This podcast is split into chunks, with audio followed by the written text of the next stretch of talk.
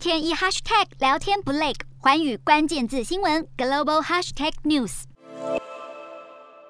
去年底开始就不断传出美国联准会准备升息的消息，各界持续关注紧盯。如今，欧洲央行利率决策委员诺特也表示，预估欧洲央行将会在今年第四季首次升息。事实上，欧洲央行总裁拉加德就曾经在三号时表示，不排除今年有升息的可能，预估今年首次升息将会在第四季，可能升息二十五个基点，